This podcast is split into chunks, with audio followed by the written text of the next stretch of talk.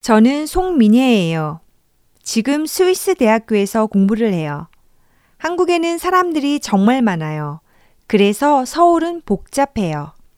하지만 스위스에는 사람이 별로 많지 않아요. 그래서 스위스는 복잡하지 않아요. 한국에는 산이 많아요. 스위스에도 산이 많아요. 저는 산을 좋아해요. 한국에는 친구들이 많아요. 하지만 스위스에는 친구가 별로 없어요.